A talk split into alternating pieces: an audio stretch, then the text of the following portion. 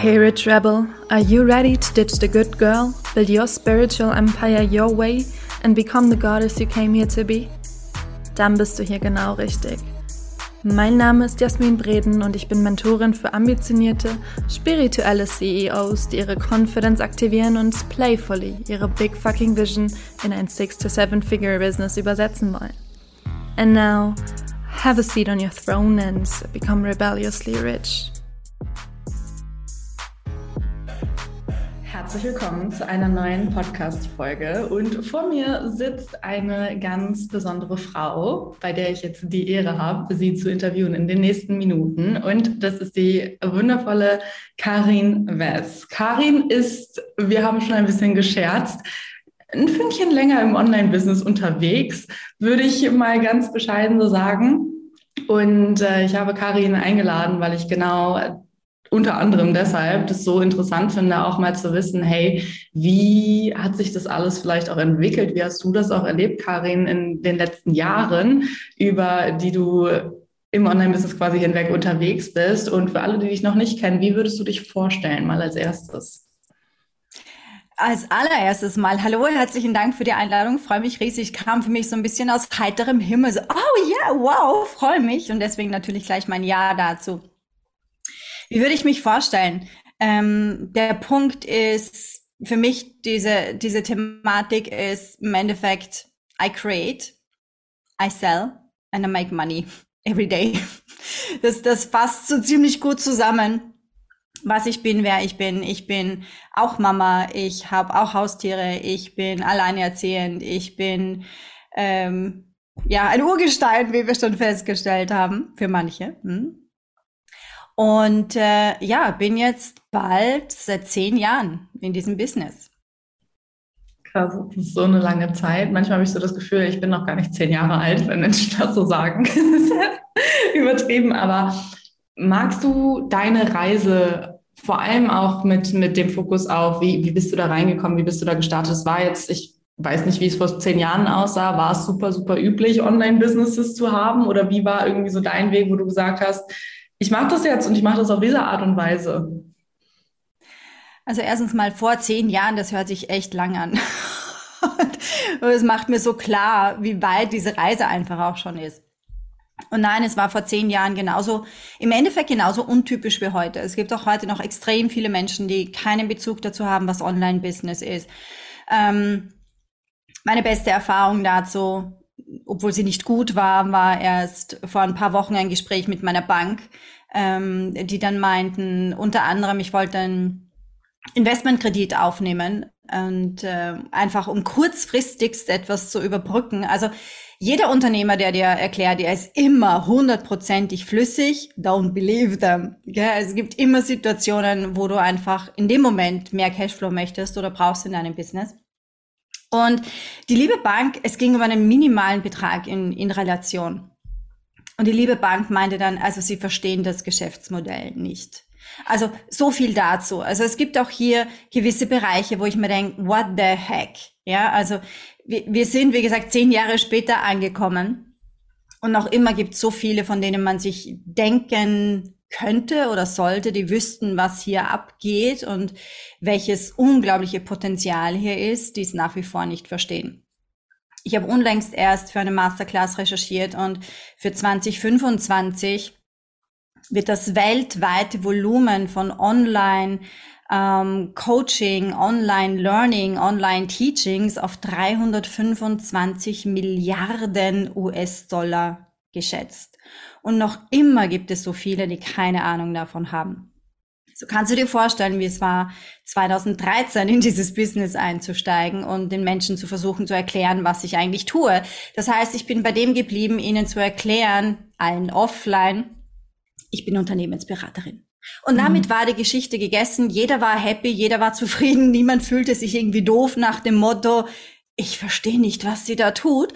Also 2013 ging es mir ungefähr so mit Kryptos, dass ich dachte, wow, worüber sprichst du? Ich verstehe es nicht, ja, ich verstehe das System nicht.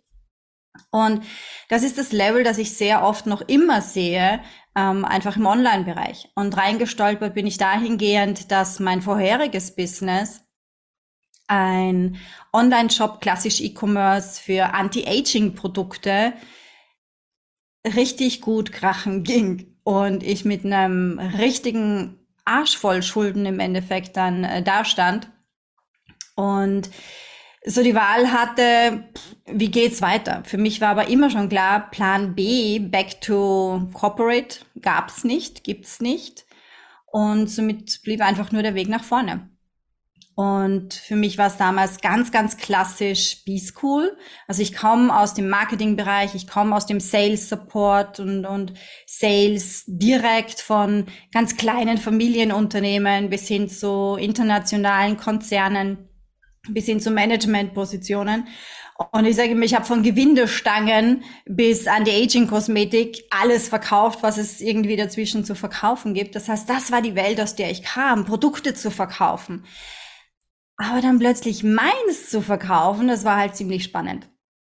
Und 2013, ich weiß nicht, wie es aktuell ist oder ob es noch ein Ding ist, aber 2013 eines der größten Dinge, die man machen konnte in dem Bereich als Einsteiger war die B-School von Marie Forleo. Die habe ich damals gemacht. Ich kenne bis heute niemanden, lustigerweise, der sie fertig gemacht hat. Das fand ich immer ganz spannend. Aber das war so mein Einstieg in die Online-Welt, in die Online-Coaching-Welt. Wie gesagt, als Unternehmensberaterin, das war mein Zugang dazu. Und eben auch diesen diesen Exit aus meinem E-Commerce-Shop zu finden und dann da voll einzusteigen. Das war quasi so diese Transition 2013.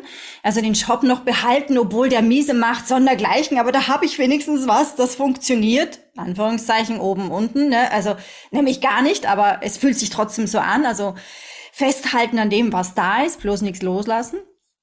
Und bis ich dann gegen Ende 2013 wirklich den Job losgelassen habe und mich voll auf das konzentriert habe, genau.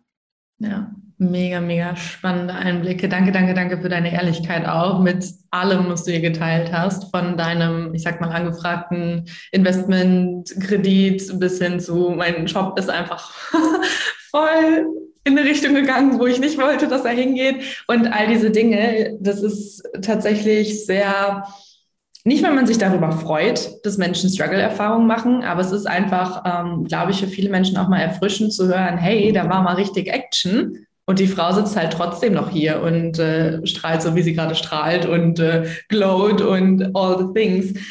Was würdest du sagen in terms of, dass er jetzt mehrere Erfahrungen auch gesammelt in puncto, wie es finanziell eben aussehen kann? Wahrscheinlich dann, wie du sagst, krasse Minus, aber wahrscheinlich auch schon mal krasse Plus jetzt durch die Jahre hinweg. Das heißt, was würdest du sagen, was hat dir geholfen, für dich eine emotionale Stabilität reinzubringen und so deine Emotionen gefühlt auch vielleicht von, von, von finanziellen Umständen zu entkoppeln?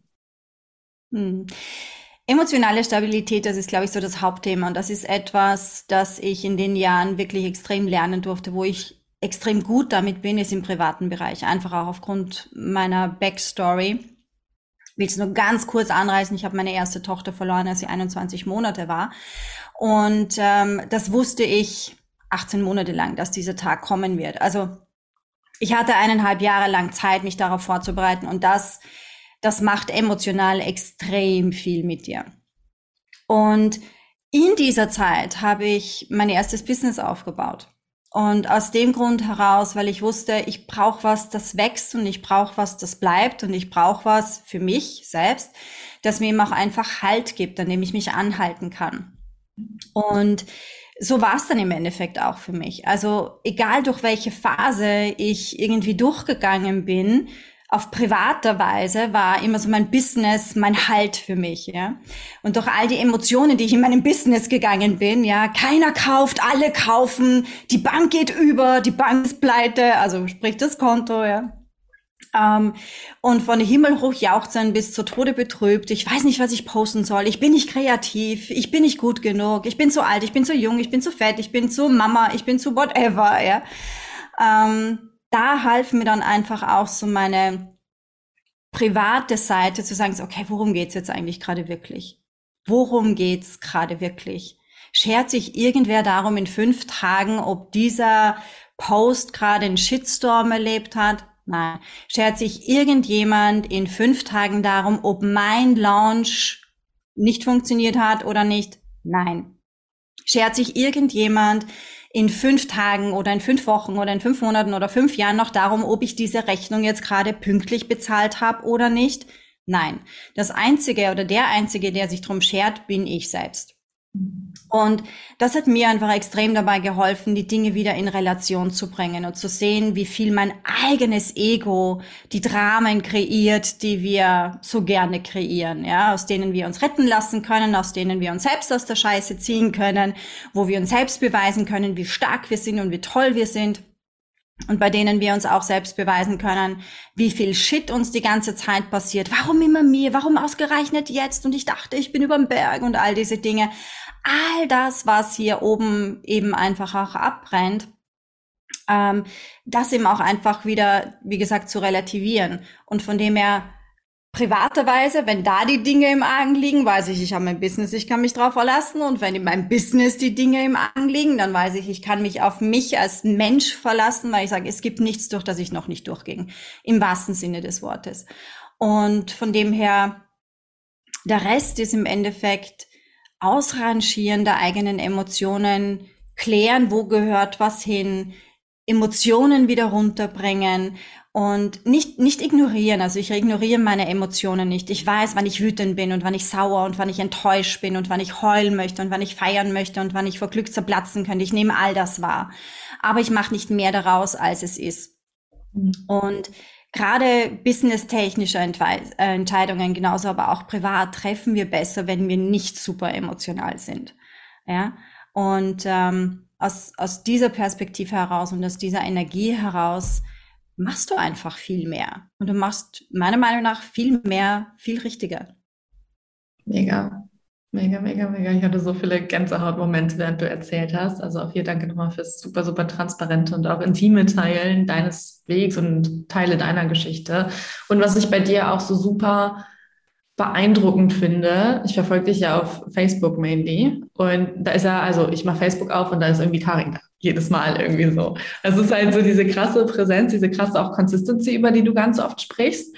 Und was ich bei dir so krass wahrnehme, ist auch so dieses dieses Ding von, bevor du jetzt, wie du auch schon angeschnitten hast, so innere Diskussionen mit dir führst, ob da jetzt der Post raus soll oder nicht raus soll oder was auch immer, machst du es einfach.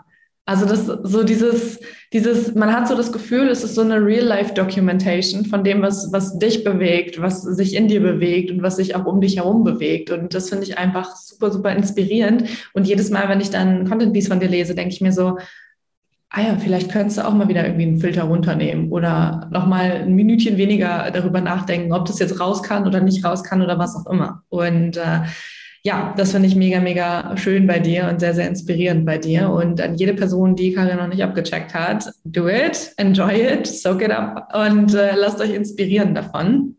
Hast du in puncto Sales dann auch quasi deine ersten Coaching-Dienstleistungen verkauft oder bist du zu Beginn einen anderen Fokus in deinem Coaching-Business? Mein allererster Fokus war darauf, Reichweite aufzubauen. Wie gesagt, ich kam aus dem Marketing ähm, und somit war mir klar, a, ohne Produkt keine Kunden, aber keine Kunden ohne Reichweite. Und äh, für mich war einfach so das erste halbe Jahr, weil wie gesagt, parallel lief noch der Shop. Und das erste halbe Jahr lag mein Hauptfokus darum, be fucking everywhere. Also Gastbeiträge, damals noch äh, Blogparaden, ich weiß gar nicht, ob es das heute überhaupt noch gibt, ja, oder ob quasi jemand, dem das ein Begriff ist, wissen wir, der kommt aus den 2010ern. und ähm, Fachartikel, Interviews, Facebook, damals noch Xing. Äh, und mir ging es einfach darum, überall zu sein, dass niemand an mir irgendwie vorbeikommt. Und es hat sich dann nach vier Monaten herausgestellt, mich hat jemand angefragt, die wollte ursprünglich, dass ich für sie arbeite, mehr oder weniger als Assistenzfunktion und das habe ich zum Glück damals abgelehnt. Ähm, und sie hat dann nochmals bei mir angefragt und gemeint, naja, ob ich nicht vielleicht jetzt, ne, weil egal wo man hinschaut, man sieht mich. Man kommt an mir einfach nicht mehr vorbei. Egal in welcher Bubble sie ist, irgendjemand hat was von mir gelesen, von mir gehört, von mir gesehen und ich dachte insgeheim, yes! so, okay, das hat funktioniert. Und mein Zugang war damals einfach, weil Kohle war knapp, es war genau nichts da. Ich war zu der Zeit noch finanziell mehr oder weniger absolut abhängig von meinem Mann, bevor ich mich 2015 habe scheiden lassen. Ähm, ich war damit nicht mehr abhängig von ihm, aber stand quasi mit Null da. Nichtsdestotrotz habe ich hier begonnen, damals die 21-Tage-Challenge aufzuziehen. Also, okay, was quasi ist ganz klassisch mein Lead-Magnet? Warum sollten Menschen zu mir kommen? Bloß weil ich jetzt da bin und irgendwas erzähle? Das bestimmt nicht. Also wie kann ich das beschleunigen? Und die Idee zur 21-Tage-Challenge kam von zwei Amerikanerinnen, die zu dieser Zeit eine 21-Tage-Green Smoothie Challenge gemacht hatten. Und ich fand das so faszinierend, weil die hatten 20, 30, 40.000 Teilnehmerinnen in einer Green Smoothie Challenge, die kostenlos war. Und die haben im Anschluss einfach ein E-Book mit den Rezepten verkauft. Super, super gestaltet. Also wirklich grafisch 1A, Sahnehäubchen, irre und haben damit nicht nur für damalige Verhältnisse, sondern auch für heutige unglaublichen Cashflow generiert, Monat für Monat und dachte, wow, wie geil. Wie kann ich das für mein Business verwenden? Und habe eben diese Idee, diese 21-Tage-Challenge, ähm, eben dann umgesetzt und habe sie halt auf den Business-Kontext gebracht. Und das war im Endeffekt der Startschuss. Ähm, auch wenn in meiner allerersten Challenge neun Teilnehmerinnen waren und ich sie nach drei oder vier Tagen habe abbrechen müssen, weil ich nicht wusste, ob es mich am nächsten Tag noch gibt, weil ich im Krankenhaus gelandet bin und die Ärzte nicht sicher waren, ob ich da wieder rauskomme, ganz ehrlich. Also gab schon einige Situationen. Drum sage ich, ich bin durch alles durch. Es gibt kaum mehr was, was mich wirklich umwerfen kann. Ähm, und dann dachte ich, okay, nachdem ich irgendwann dann doch wieder aus dem Krankenhaus kam, März hat mein Business gestartet, diese Situation war im Mai. Und ähm, dann habe ich gesagt, geil, und jetzt mache ich es nochmal. Und dann habe ich die 21-Tage-Challenge nochmal gemacht, ursprünglich mit neun Teilnehmern, nach drei Tagen abgebrochen, dann mit 40 Teilnehmern, im gleichen Jahr ein drittes Mal durchgeführt, dann waren es über 100 Teilnehmer. Dann dachte ich, okay, dreimal so knapp hintereinander nicht gut, limitiere es auf zweimal im Jahr. Ja, gesagt, getan. Und dann waren 800, 1000, 1500, 1800 Teilnehmer in dieser Challenge. Und das war im Endeffekt das, was sich als Lead Magnet extrem durchgezogen hat. Und lustigerweise, das Produkt gibt's noch immer. Genauso wie damals. Zwar ein bisschen weiterentwickelt, aber es gibt auch heute Menschen, die gehen auf meine Webpage und die buchen das Ding einfach, ja. Auch wenn es früher kostenlos war, ich habe es einfach irgendwann umgestellt. Aber ähm, neben dieser 21-Tage-Challenge, das war halt mein Startpunkt, um mehr zu gehen. Am Ende davon habe ich kostenlose Mini-Coachings angeboten von 15 Minuten und ähm, habe damit aufgehört bei 400 Teilnehmern, weil ich dachte, ich krieg das einfach nicht mehr unter aufgrund der Menge, die dann danach gefragt haben. Aber habe daraus meine ersten Coachings verkauft. Und hier ging es mir einfach darum, immer wieder in diesen iterativen Prozess einzusteigen nicht Woche für Woche was Neues zu machen, sondern das, was da ist, zu verbessern. Das heißt, ich habe mir auch angesehen und habe analysiert, okay, warum steigen 60 Prozent nach dem dritten Tag aus der Challenge aus? Wieso? Ja, bis ich gemerkt habe, okay, die Aufgabe am dritten Tag, die ist tough. Die, ist, die holt dich echt aus allem raus, was für dich normal ist. Also neu zu strukturieren, die Tage anders anzuordnen und diese eine Aufgabe in Woche zwei zu geben und plötzlich siehe da, kein massiver Dropout mehr, weil sich die Menschen so ein bisschen dran gewöhnt haben, dass es jeden Tag ein bisschen unbequemer wird mit dem, was sie jetzt machen sollen, um Ergebnisse zu haben.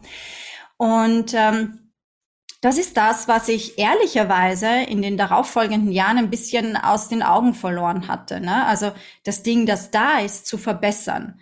Und anstatt bin ich, anstattdessen bin ich viel mehr in diesen extrem kreativen Prozess reingegangen. Was Neues und was Neues und was Neues und was Neues und was Neues, ja. Anstatt mich wieder darauf zu besinnen, zu sagen, hey, du hast ja ein Ding, das funktioniert irre gut, verkauft sich wie warme Semmeln, egal ob free oder ob paid, warum das nicht besser machen? Und das ist das, was für mich halt dann auch wichtig war, in meinem eigenen Prozess wieder zurückzugehen wie die Produkte, die Angebote, die ich habe, anzusehen. Was kann ich daran verbessern? Wie kann ich die Experience für den Kunden besser machen?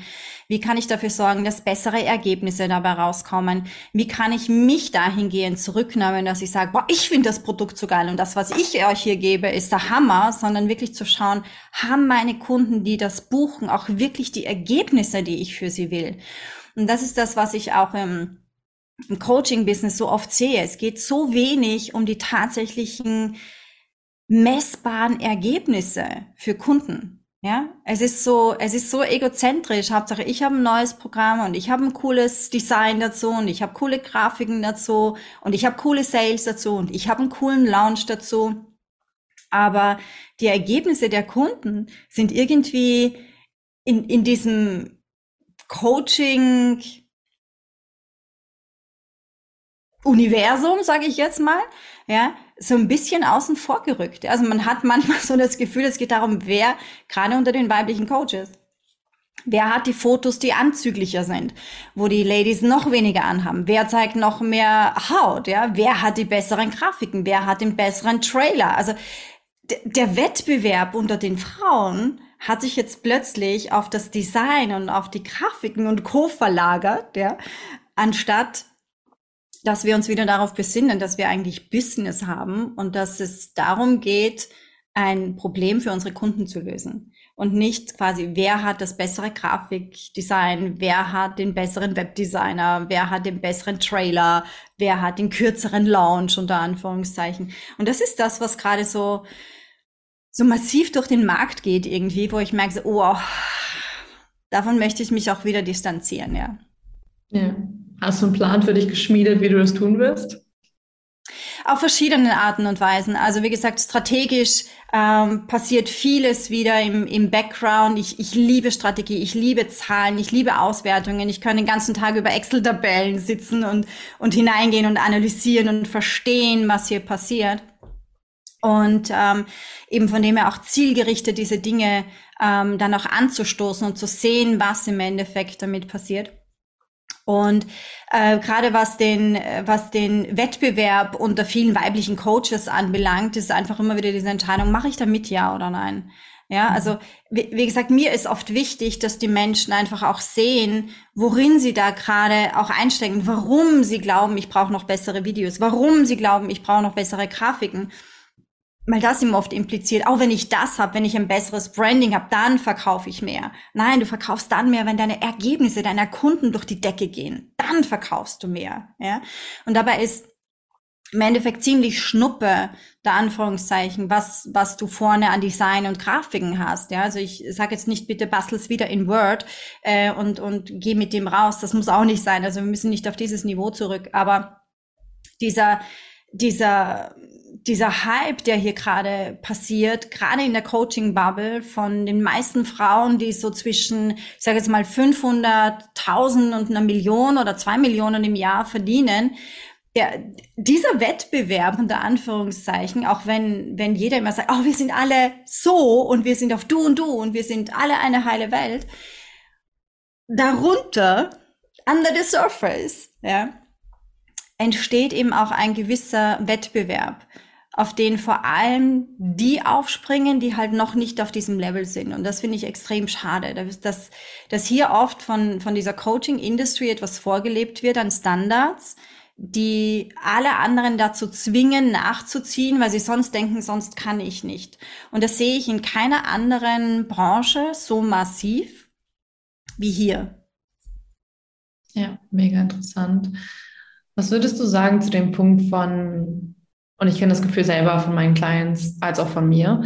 Ähm, so dieses, man muss irgendwie mithalten an gewissen, an gewissen Stellen. Und wenn da jemand äh, zu dir kommt und so diese Gefühle mitbringt und diese Empfindungen mitbringt, wie arbeitest du mit einem Menschen dann, dass die Person, ich sag mal, sich wieder auf sich besinnt, ähm, sich reguliert und sagt, hey, anstatt jetzt mithalten zu wollen und äh, genauso auszusehen wie die ganzen 75 Prozent anderen da draußen gerade, was ich auch beobachtet habe, ähm, wie, wie, wie können wir dein Licht einfach jetzt noch, noch heller scheinen lassen, sag ich mal? Ja, für mich ist es ganz viel wirklich wieder dieses zu erkennen, worum geht's mir in meinem eigenen Business. Was ist das, was ich wirklich will? Will ich ein Influencer sein? Go for it. Aber dann muss mir klar sein, dass es das ist, was ich will. Ja? Will ich wirklich der Leader sein im Sinne von, ich gebe vor, wo der Markt hingeht, ja? Dann muss mir aber auch klar sein, dass ich auch diese Trends nachhaltig setzen muss, auf der einen Seite, aber dass ich auch damit leben muss, dass mich jeder nachmacht. Ja, und das ist oft diese Diskrepanz. Ne? Die einen wollen die absoluten Leader sein, aber kaum ver verwendet jemand einen Slogan oder eine Farbe, die so ähnlich ist wie deren eigene, äh, sind sie kurz vorm Kollaps. Ja, ich sage, okay, also entweder oder. Ich muss mir schon klar darüber sein, was ich wirklich will. Also es hat immer alles zwei Seiten und derer sollte ich mir einfach bewusst sein.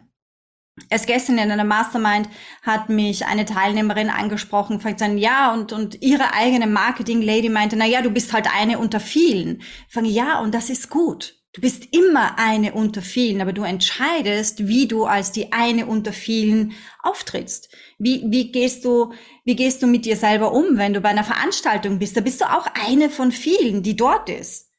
Und fällst von vornherein nicht per se auf, außer du gehst, keine Ahnung, mit, mit einem ähm, absoluten overdressed oder underdressed Outfit dort rein oder tust irgendetwas anderes. Also es obliegt an dir, was du dann dort tust.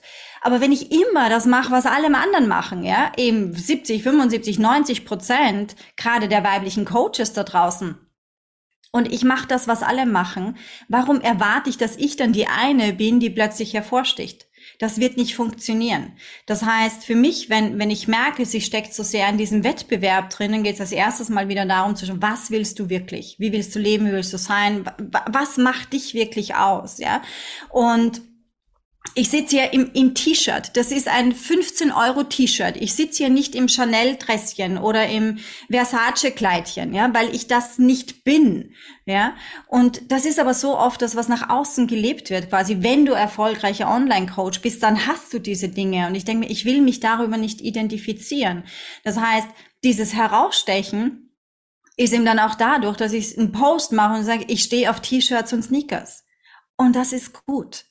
Ja, weil weil das ist, wenn, wenn du mich draußen auf der Straße triffst und ich mit meinem Hund gehe, dann renne ich so rum. Ja, dann habe ich keine whatever Jacke an um 3000 Euro. Nein, ich habe irgendeinen 0815 Cardigan an, ja, der jetzt einfach gerade bequem ist und dreckig werden kann und wo ich am nächsten Busch hängen bleiben kann, weil wir durch den Wald stapfen, ja.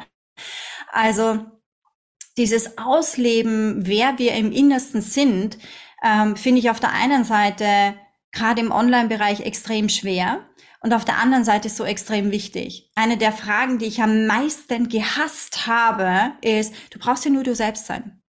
Weil das Thema ist, kaum jemand weiß, wer er selbst ist. Ja?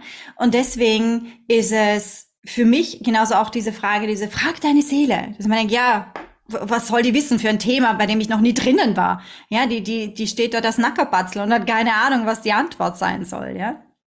Und das heißt, wann auch immer wir in diese neuen Bereiche reingehen, ist es für mich extrem wichtig, einfach zu schauen, wer bin ich behind closed doors?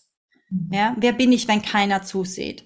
Wer bin ich, wenn keine Kamera läuft? Wer bin ich, wenn keine Ringleuchten an sind? Wer bin ich, wenn ich nicht on air bin? Wer bin ich dann? Ja, und ich denke, je mehr wir auch das nach außen bringen können, ja, desto mehr tauchen wir wirklich ein in dieses authentisch sein, weil wir damit diesen Ego-Trip rausnehmen, uns selbst auch als Personal Brand in den Vordergrund zu stellen. Im Vordergrund sollten noch immer meiner Meinung nach unsere Produkte und die Ergebnisse stehen, die unsere Produkte kreieren für unsere Kunden, egal in welchem Bereich, ob das jetzt Coaching-Angebote sind, ob das ein Trinkbecher ist, ob das eine Handtasche ist, ob das eine Experience sondergleichen ist, völlig egal. Aber dieses ganze Personal Branding, ja, wird zunehmend verwechselt, meiner Meinung nach, mit, mit Influencer-Status. Und das sind einfach zwei Paar Dinge, ja. Ja, so wichtig, so viele Nuggets mit dabei, super, super wertvoll. Oh, ich liebe es einfach, dir zuzuhören und wie du so aus allem berichtest und deine Sichtweise teilst. So, so schön. Ähm, hattest du so Punkte, und wenn ja, wie war das für dich, wo du vielleicht gemerkt hast, okay, hier bin ich irgendwie von meinem Weg abgekommen oder von meinem Off-Camera selbst und wie hast du dich dann quasi wieder da, ich sag mal, zurückgeholt? Also was waren so Auslöser, wo du gemerkt hast, oh, stopp, das bin gar nicht so wirklich ich, was ich hier mache?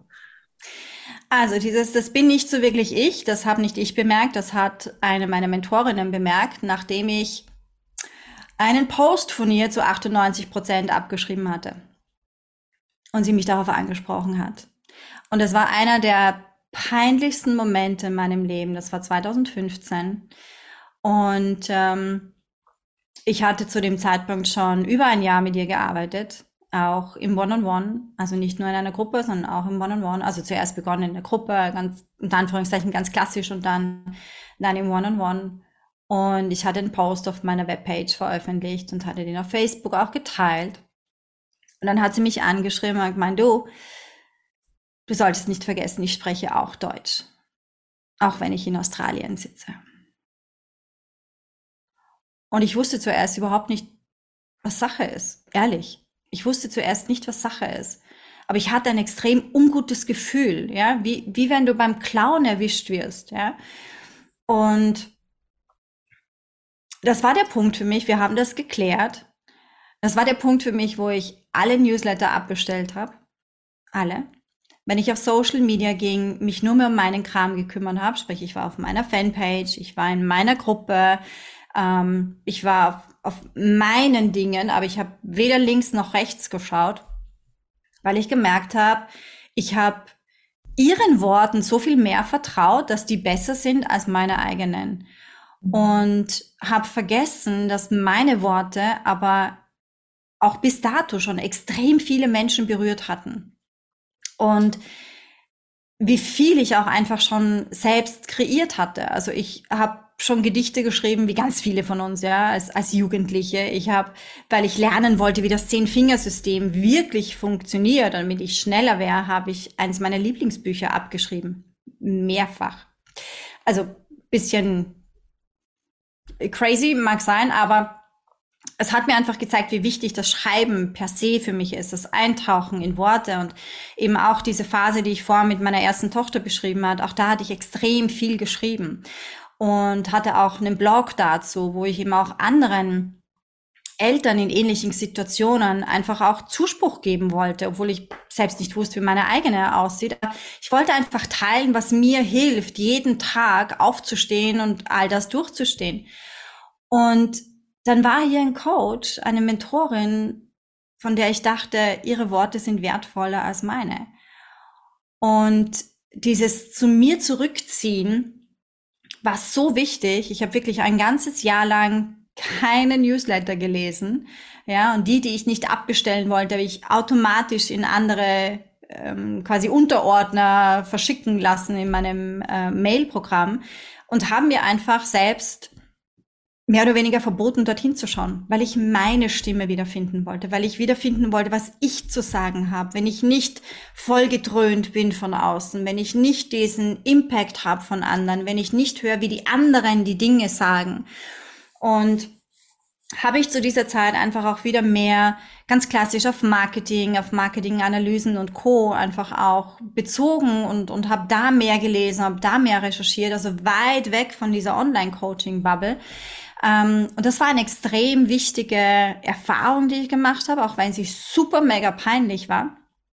Dennoch, ich habe auch weiterhin eineinhalb Jahre mit ihr gearbeitet und es war unglaublich, was wir aufgestellt haben. Ähm, und auch das Vertrauen, das sie mir gegenübergebracht haben, zu sagen, so, okay, das ist passiert und wir stehen da jetzt drüber. Aber es war wichtig, das wirklich auch auszusprechen. Und ähm, ja, das, das sind Dinge, die ich eben natürlich auch bei meinen Kunden sehe, ja, die ich auch ähm, bei wirklich großen Coaches sehe, die 100, 200.000 Follower haben und Co. Du siehst exakt, wer bei wem war. Auch damals, du hast exakt gesehen, wer war bei Marie Folio, wer war bei Amy Porterfield, wer hat Launching von Jeff äh, Walker gelernt, etc. Du hast genau gesehen, wer von wem ist. Und es hat bei mir eben dazu geführt, in jedem, in wirklich jedem meiner Programme so explizit darauf hinzuweisen, zu sagen, ich gebe dir meins mit, aber mach deins draus. Und sobald ich sehe, jemand kippt in meins rein, rauszuholen und sagen, nicht weil ich Angst davor habe, dass mich die Leute kopieren, ja, das ist part of the game. Aber, und nicht, weil sie es böswillig tun. Ich habe es damals auch nicht böswillig gemacht. Ähm, sondern weil ich will, dass, dass sie schneller erkennen, was wirklich in ihnen steckt und was ihre eigenen Worte sind und was ihre eigene Ausdrucksart ist. Und wir orientieren uns immer an Dingen, die wir toll finden. Ja, in, in so vielen ähm, Kunstschulen lernen die Kunststudenten Van Gogh nachzumalen. Bis auf den letzten Pixel sozusagen. Ja, um die Technik zu studieren, um wirklich zu wissen, wie es funktioniert, sich hineinzufühlen, all das mitzubekommen, um dann ihr eigenes zu machen. Also diese Transition von der Blaupause, die absolut zu nehmen und quasi Copy und Paste, malen nach Zahlen, finde ich zum Teil wichtig, wenn wir etwas Neues reingehen. Ja, ich kann nicht ich kann nicht Mathematik lernen, ohne dass ich gewisse Strukturen bekomme. Ich kann nicht eine andere Sprache lernen, ohne dass ich nicht gewisse Strukturen habe, die ich eins zu eins kopiere. Aber irgendwann entwickle ich quasi in der Sprache vielleicht meinen eigenen Slang oder meine eigene Ausdrucksweise oder meinen eigenen Humor darin, ja, und auch in der Mathematik mhm. entwickle ich dann vielleicht auch andere Zugänge, nicht nur diesen einen Weg, die Rechnung zu lösen, sondern weil ich weiß, oh, da gibt's auch noch drei oder vier andere Wege, wie ich auch zur Lösung kommen kann, ja. Und so sehe ich es eben einfach auch im Business. Mega wertvoll.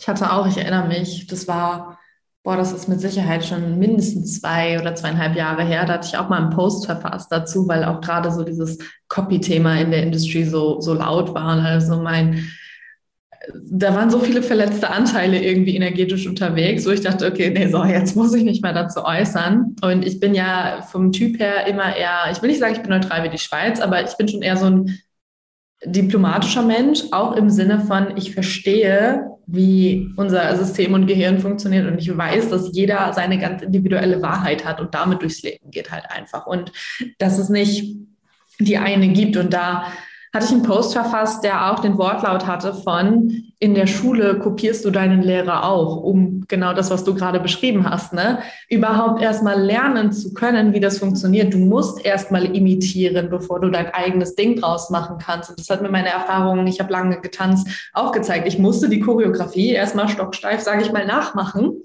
bis ich dann quasi so meinen Style infusen konnte. Und es ist beim Sprachelernen oder auch eben im Business, wie du sagst, ganz genau das Gleiche von daher war mir da auch das Anliegen, das nochmal so offen zu kommunizieren und auch zu zeigen, äh, ihr habt da äh, die Baseline irgendwie vergessen in der Equation quasi.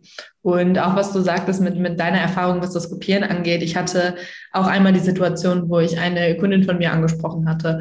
Und das aber super, super loving, weil ich das Gefühl hatte, es ist so schade ihretwegen, weil sie so viel Gold auch mitbringt und weil sie so eine tolle Persönlichkeit auch ist. Und ich will nicht, dass sie zu 2.0-Version von mir quasi wird.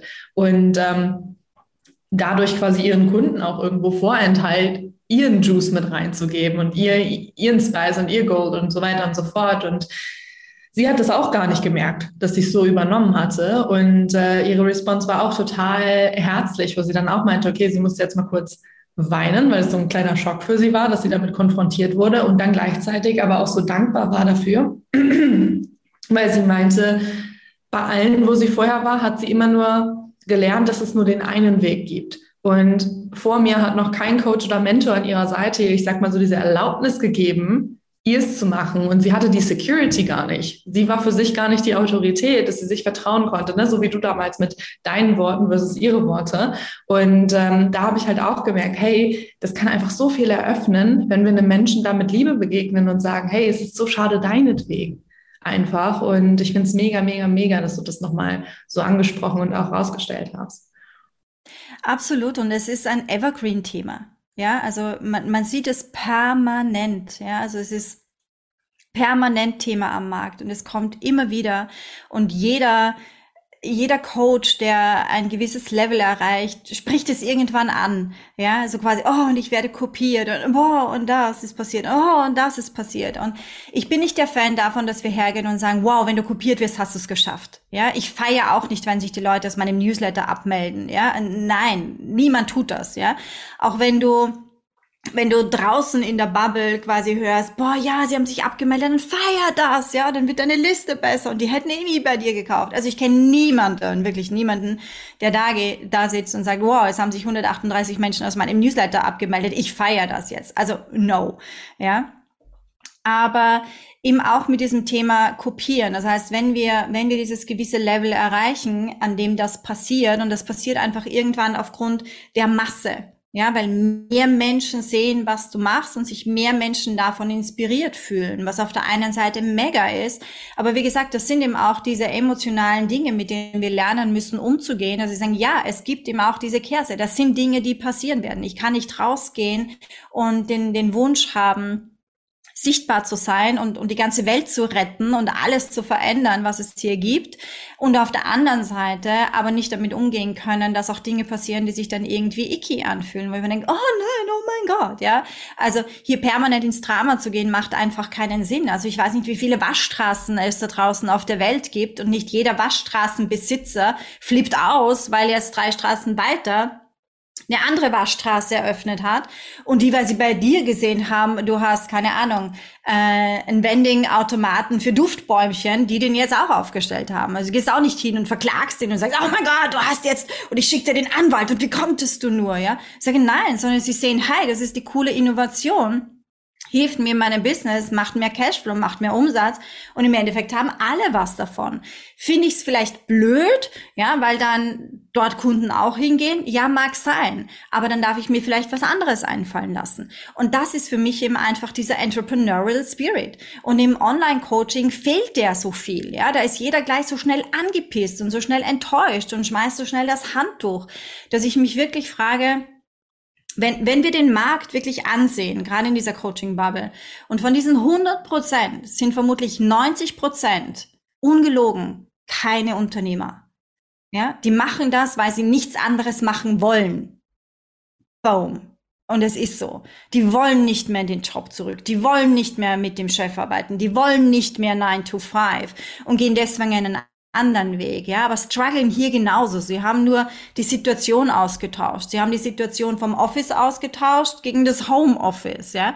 Ähm, und das macht es dem Rest im Endeffekt so einfach, wirklich ihr Ding zu machen, ja, weil es so viele Menschen in dieser Bubble gibt, die per se keine Unternehmer sind. Und das ist nicht gut, das ist nicht schlecht, das ist einfach nur Fakt, ja. Und äh, so wie ich voraussichtlich nie Gastronom werden möchte. Es ist nicht schlecht, dass ich keiner bin. Aber würde ich jetzt heute ein Kaffeehaus oder ein Restaurant aufmachen, ich wäre vermutlich nicht sonderlich erfolgreich damit, ja, weil dieses die Menschen permanent bedienen und dann haben die irgendwann das dritte Bier zu viel und dann soll ich noch freundlich sein. Das ist nicht meine Welt, ganz ehrlich. Also da würde ich abkacken, ja. Ähm, und ähm, von dem her, wie gesagt, sich ein bisschen mehr auf das besinnen, was sie wirklich gut können.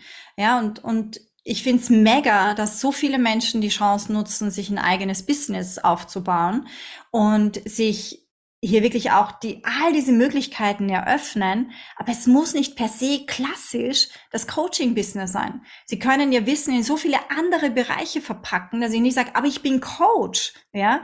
Ähm, und da fehlt es mir oft einfach wirklich an, an Substanz. Nicht, weil ich jetzt zehn Jahre dabei bin, sondern weil ich 37 Jahre oder 27 Jahre Berufserfahrung mitbringe aus so vielen verschiedenen Bereichen. Und ganz oft sehe ich einfach jemanden, die haben sprichwörtlich wirklich das Wochenendseminar gemacht und bieten jetzt dazu Kurse an. Und da denke ich mir dann, Leute, no, das ist, das ist nicht das Ding. Ja, das, das ist nicht das, was was dich wirklich groß macht. Wenn die aber hergehen, und ich sage jetzt mal, gibt's jetzt nicht so en masse in Dubai, aber gerade bei uns im deutschsprachigen Raum, wir haben überall diese ganz kleinen Tschecheln, sagt man bei uns in Österreich, ja, diese ganz kleinen Kaffeehäuser, ja, die nicht wirklich Kaffeehäuser sind. Da gehst nicht hin wegen einem Kaffee, sondern gehst hin, weil du um 10 Uhr morgens schon da ein Glas Wein trinken willst, ja, diese ganz kleinen Tschecheln. Und hier, wenn du da Unternehmer bist, und das sind die wenigsten dort, aber wärst du da Unternehmer, könntest du ein, ein quasi ein Imperium aufbauen, weil du weißt, wie die Menschen ticken, die dorthin gehen, die um neun Uhr schon ihr erstes Bier trinken oder um zehn Uhr schon ihr erstes Glas Wein trinken. Ähm, und dann hättest du nicht nur eins dieser Tschechel, ja, sondern dann hättest du halt zehn oder 15 oder 20. Und das ist das, wo ich mir halt denk es wird so viel da draußen geredet, ich möchte meine Six Figures, aber es fehlt einfach dieser Entrepreneurial Spirit dazu. Und es fehlt dieses, dieser Kick da, so das Ding auch wirklich groß zu machen. Und das bedeutet auch Arbeit. Das bedeutet auch put in the work. Das bedeutet eben auch, durch diese Phasen durchzugehen, wo vielleicht wochenlang niemand kauft, aber nicht hinzuschmeißen, sondern weiterzumachen. Ich werde nie vergessen, mein Mann damals, irgendwann Anfang 2013, ich habe jede Woche meinen Blogartikel geschrieben und auf Facebook gepostet und all die Dinge getan und wir saßen dann abends irgendwie auf der Couch und ich war am Schreiben und Dinge so tun und er fragt mich dauernd, warum mache ich kein Abo draus und warum mache ich meine Posts nicht kostenpflichtig wie große Tageszeitungen? Und ich sage, nein, das ist das ist nicht mein Weg, das ist nicht meine Marketingstrategie dazu ja, aber wie willst du was verdienen damit? Und warum machst du das, wenn das nicht, wenn das keiner liest? Ja, und warum machst du das, wenn keiner bei dir dann was kauft? Und ich sage, weil sie es noch nicht tun. Das ist der einzige Grund. Ich mache weiter, weil sie es noch nicht tun, weil sie noch nicht buchen, weil es noch nicht so viele sehen, weil ich noch nicht täglich Sales habe. Deswegen mache ich es. Das ist der einzige Grund. Und bei so vielen da draußen ist, oh, das funktioniert nicht, also mache ich was anderes. Oh, das funktioniert nicht, also mache ich was anderes. Ja, anstatt einfach dieses wirklich dranbleiben. Und sobald die Dinge langweilig werden, schmeißen wir meistens hin. Aber sobald die Dinge langweilig werden, gehen wir in den größten Profit-Bereich rein, in den allermeisten Dingen, die wir tun in unserem Business. Geil.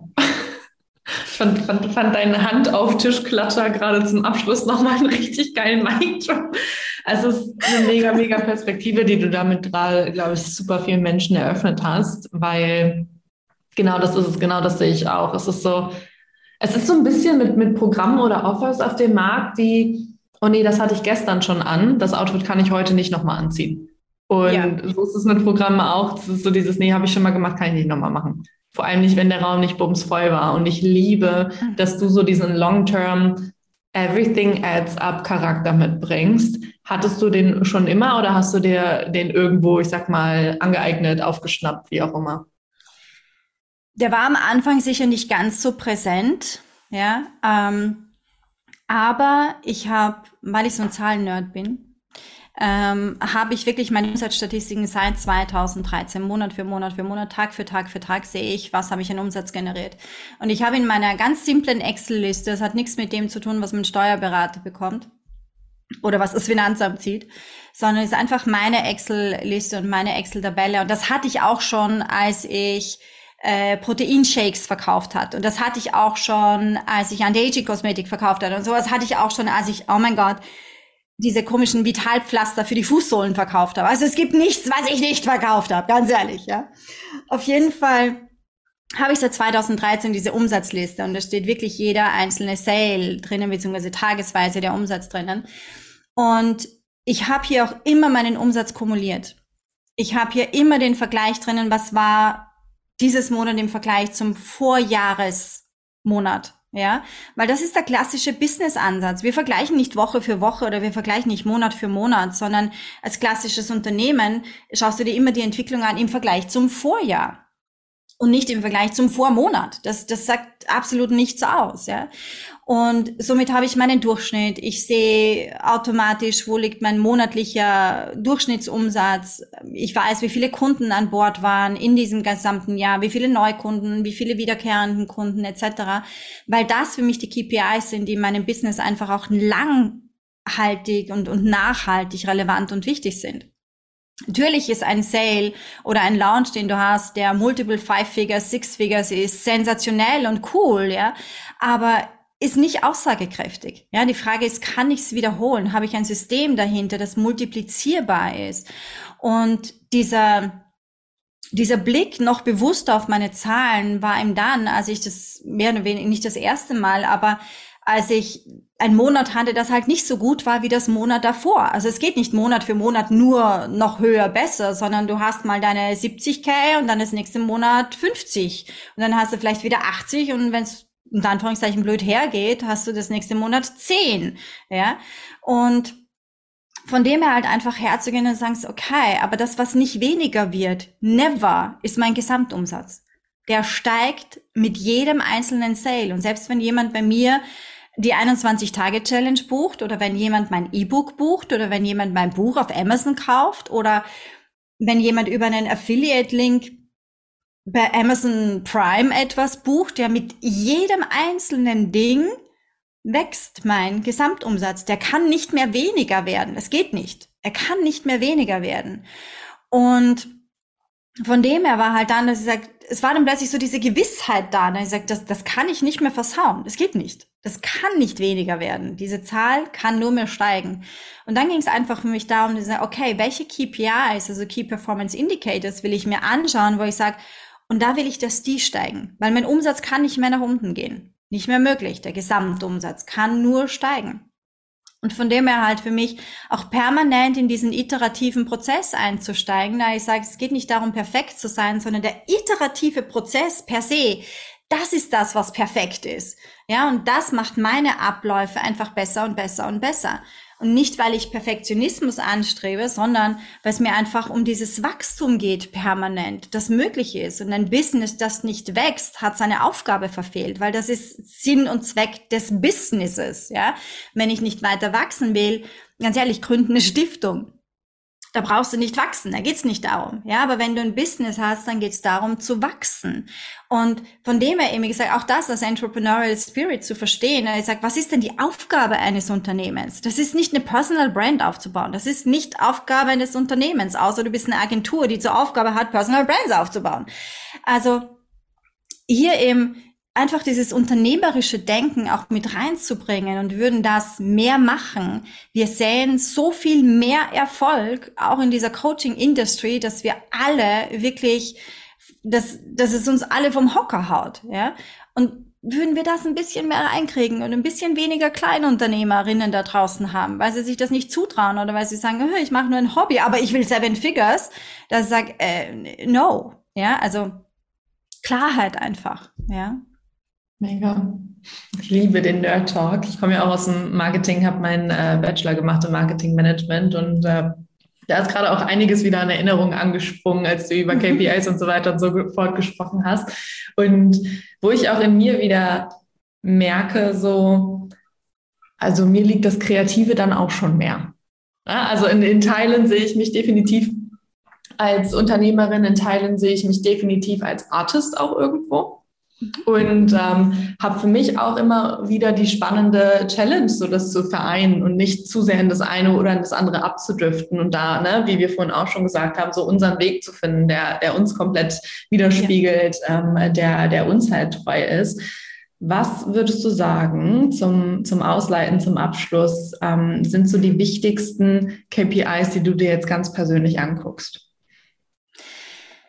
Neben dem Umsatz auf alle Fälle natürlich äh, den Gewinn. Ja, jeder ist immer auf Umsatz aus. Ähm, kaum jemand schaut sich seinen Gewinn tatsächlich an. Und ich sehe im Augenblick in meinem Umfeld so überraschend viele Unternehmerinnen, die unglaubliche Umsätze machen, also jenseits der 500.000 pro Jahr und ihre Steuerrechnungen nicht bezahlen können. Und ich war dort auch schon und ich weiß, wie sich das anfühlt. Aber es ist so wichtig, genau das als Unternehmer in den Griff zu bekommen. Und das ist etwas, wenn ich mir diese Beträge ansehe, wo, wo, wo ich manchmal wirklich sprachlos dastehe und mir denke, wie, wie, wie konnte das passieren?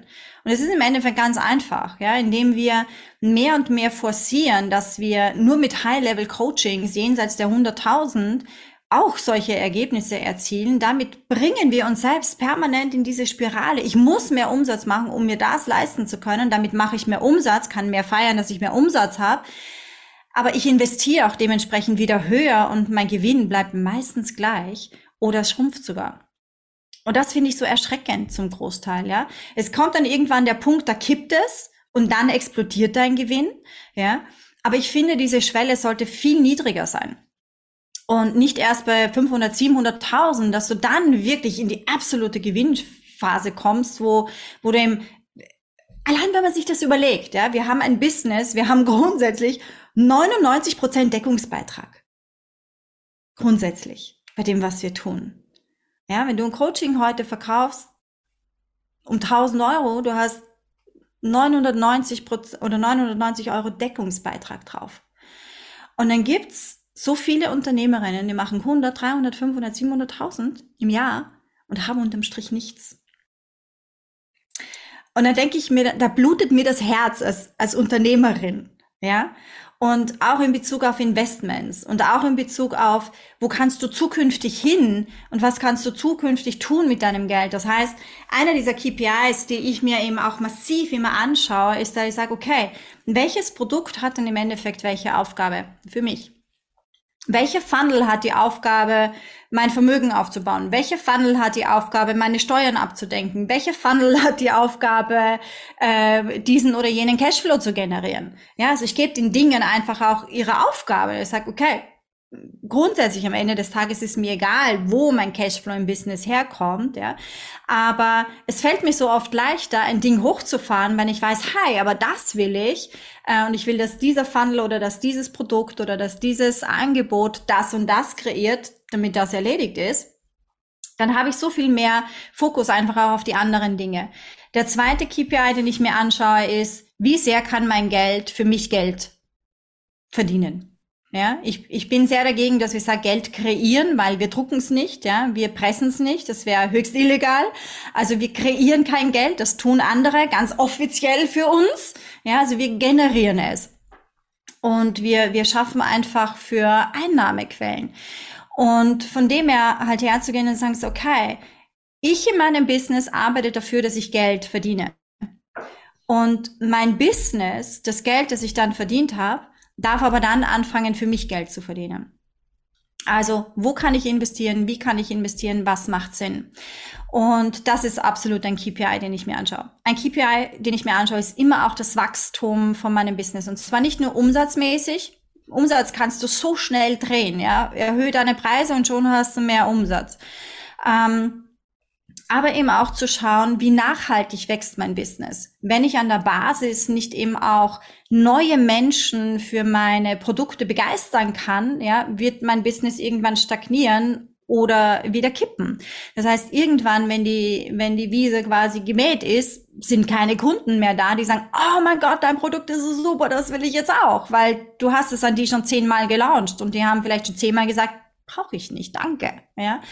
Ähm, also mir das eben auch anzuschauen. Und auf der anderen Seite mir eben auch immer wieder anzuschauen, was sind die Tasks, die ich mache, ganz im klassischen Sinne von Pareto, was sind die Tasks, die ich mache, 80-20, die mich wirklich voranbringen. Also wir wissen ganz klassisch nach Pareto, dass wir mit 20 Prozent unseres Einsatzes 80 Prozent unseres Erfolges erzielen, egal in welchem Bereich. Ja? Und es gilt sowohl für uns Menschen, es gilt für Maschinen, es gilt für die Natur, es gilt für alles. Ja, wir brauchen nur 20 Prozent, um 80 Prozent des Ergebnisses zu kreieren. Und da bin ich immer wieder sehr dahinter, um zu schauen, mache ich die richtigen 20 Prozent? Also mache ich überwiegend die Dinge, die zu 80 Prozent der Ergebnisse führen. Und bei ganz vielen sehe ich, dass sie aber 80 Prozent von dem machen, das zu 20 Prozent der Ergebnisse führt.